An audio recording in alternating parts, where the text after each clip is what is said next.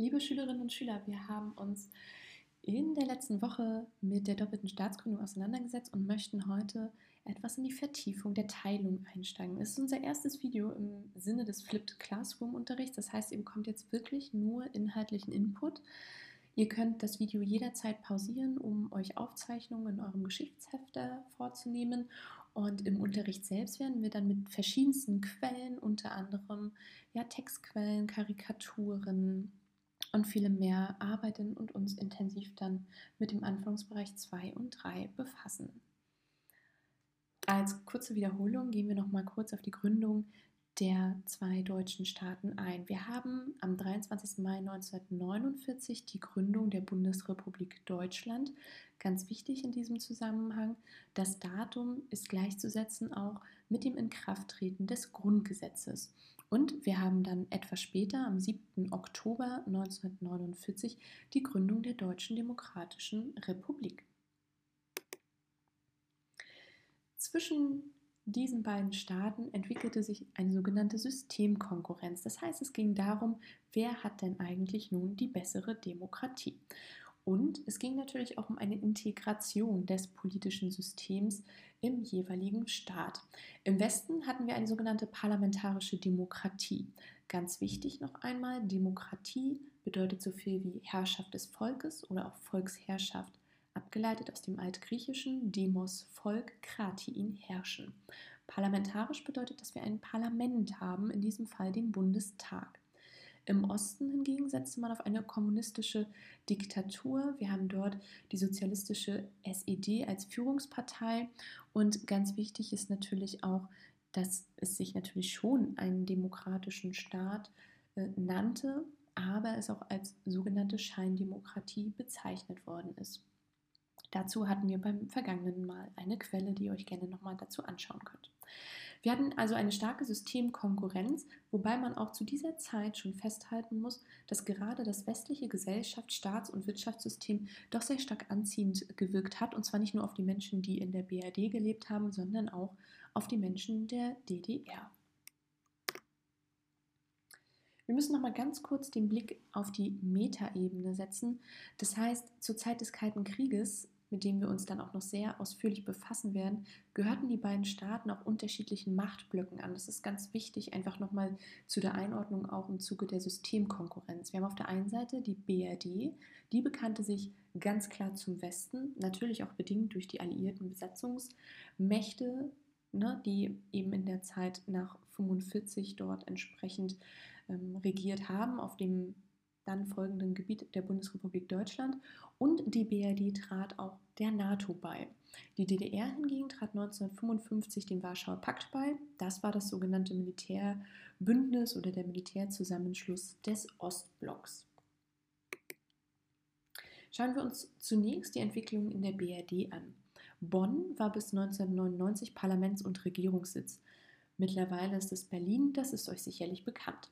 Das Ziel war natürlich erstmal eine stabile demokratische Ordnung. Das hatte auch damit zu tun, dass natürlich in der Vergangenheit mit dem Scheitern der Weimarer Demokratie, der Weimarer Republik demzufolge auch natürlich noch einige Schreckenserinnerungen bestanden und äh, das wollte man zukünftig auf jeden Fall vermeiden. Deswegen war Stabilität der Ordnung, der demokratischen Ordnung ein ganz besonderer Schwerpunkt, der auch entsprechend im Grundgesetz wiederzufinden ist.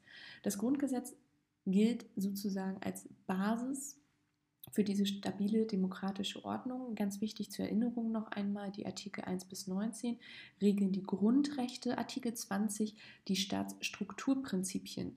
Diese sind, ganz kurz zur Wiederholung, eine Republik, eine Demokratie, ein Sozialstaat, ein Rechtsstaat und der Föderalismus. Im Vergleich zur Weimarer Republik nimmt in der Bundesrepublik Deutschland der Bundeskanzler eine deutlich stärkere politische Position ein. Das heißt, er hat deutlich mehr Entscheidungsgewalt im Bereich des Politischen und der Bundeskanzler wird in der BRD gewählt durch den Bundestag. Bundestag, könnt ihr euch erinnern, Abgeordnete, Vertreter, die entsprechend durch das Volk gewählt werden. Was man natürlich auch vermeiden wollte, war, dass es so wie in der Weimarer Republik, zu einer Bildung von Präsidialkabinetten hätte kommen können. Dies wurde aus diesem Grund auch dann unterbunden. Und laut Grundgesetz Artikel 67 gibt es die Möglichkeit eines konstruktiven Misstrauensvotums. Ganz wichtig ist prinzipiell, dass man natürlich versucht hat, gerade ständige oder häufige kurzfristige Regierungswechsel, wie sie in den letzten Jahren kurz vorm Scheitern der Weimarer Republik auftraten, verhindern wollten. Unser erster Kanzler ist Konrad Adenauer gewesen, Politiker der CDU und bekannt für seine sogenannte Kanzlerdemokratie. Das heißt letzten Endes, dass er die politisch starke Stellung des Bundeskanzlers durchaus auch intensiv genutzt hat und viel Spielraum zur politischen Gestaltung für sich in Anspruch genommen hat. In dem Zusammenhang entwickelte sich natürlich in der BRD auch ein Parteiensystem in der sogenannten Bonner Republik. Dies war geprägt durch Volksparteien und zu dieser Zeit prägte die Parteienstruktur, das Parteiensystem, ein sogenanntes zweieinhalb Parteiensystem, bestehend aus CDU, CSU, könnt ihr euch erinnern, die CSU gibt es nur in Bayern, und SPD und FDP. 1953 kam es zur Einführung der sogenannten 5%-Hürde. Das hat die Parteienkonzentration begünstigt. Warum? Das bedeutete, dass eine Partei bei der Bundestagswahl entsprechend 5% erreichen musste, um ins Parlament einzuziehen. Demzufolge hatte man natürlich weniger Parteien im Parlament, als wenn auch alle Klein- und Kleinstparteien Einzug hätten halten können. Die 5%-Hürde besteht bis heute, das ist euch sicherlich bekannt. Schauen wir nun, blickend, ausgehend von der BRD, nun zu den Entwicklungen in der DDR. Dort haben wir eine Umgestaltung zu einer sozialistischen Staats- und Gesellschaftsordnung. Natürlich auch hier noch der Einfluss letzten Endes durch die sowjetische Besatzungsmacht ähm, nach dem Zweiten Weltkrieg hatte man natürlich nach der Gründung der DDR am 7. Oktober die Sowjetunion hier als starkes Vorbild.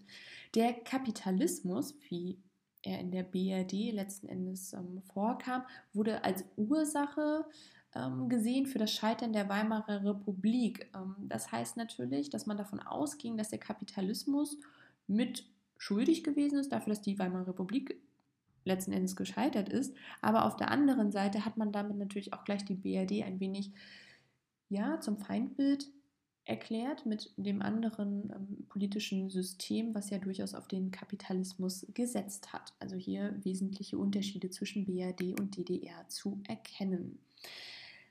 Bezeichnend für die Entwicklung in der DDR war die Sowjetisierung bzw. auch Stalinisierung des gesellschaftlichen Lebens.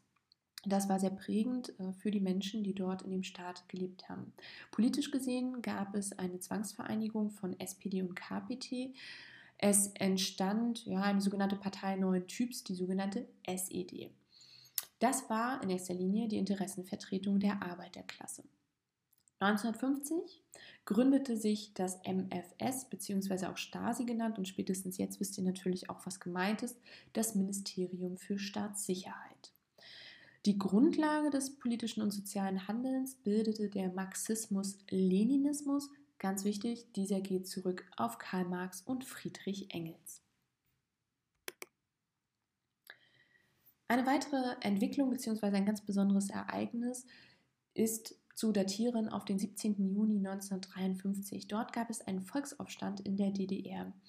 In den vorherigen Jahren konnte von der Gründung ausgehend die SED die politische Herrschaft durchaus ausbauen und letzten Endes auch festigen. Aber es zeigte sich nach wie vor eine sehr starke Abhängigkeit von der Sowjetunion. Und diese Abhängigkeit, diese, dieser Unterstützungsbedarf spiegelte sich vor allem dann auch am 17. Juni 1953 beziehungsweise auch schon in den Tagen zuvor und danach wieder. Der Lebensstandard ähm, der Menschen in der DDR hat sich verschlechtert. Warum? Es gab den sogenannten planmäßigen Aufbau des Sozialismus. Und da hat man politisch darauf gesetzt, dass man die Produktion von Schwer- und Grundstoffen fördern möchte und hat dafür letzten Endes in Kauf genommen, dass man die Konsumgüter- und Lebensmittelproduktion zurückgefahren hat.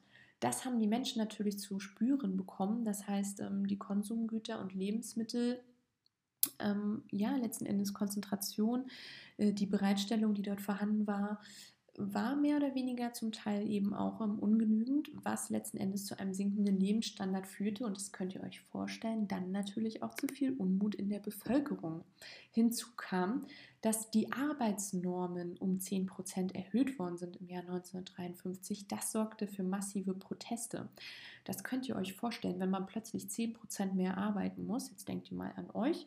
Ja, stellt euch mal vor, die Stundenanzahl in der Woche, die ihr zu absolvieren hättet, würde sich um 10% erhöhen. Dann wärt ihr damit sicherlich auch nicht so ganz einverstanden.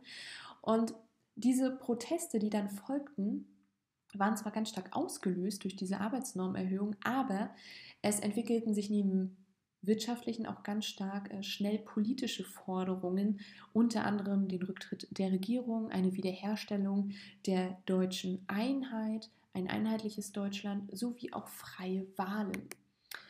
Und am 17. Juni 1953 war es dann soweit, dass sowjetische Panzer in Berlin die Demonstranten zurückgedrängt haben. Insgesamt wurden im Rahmen dieses Volksaufstandes 51 Menschen getötet und es wurden über 6000 Verhaftungen vorgenommen. Das macht das Ausmaß ein wenig deutlich. Und man muss schon sagen, dass das sowjetische Militär die DDR-Regierung doch durchaus ähm, entscheidend unterstützt hat vor möglicherweise tatsächlich einem ähm, Zusammenbruch, aber auf jeden Fall äh, ganz starken Veränderungen, die sonst möglicherweise in Kraft getreten wären. Und jetzt freue ich mich auf den Unterricht mit euch, weil wir werden uns dann mit einigen Quellen intensiv auseinandersetzen und in die Vertiefung des Gelernten gehen. Ich freue mich auf euch. Bis dahin, viel Spaß.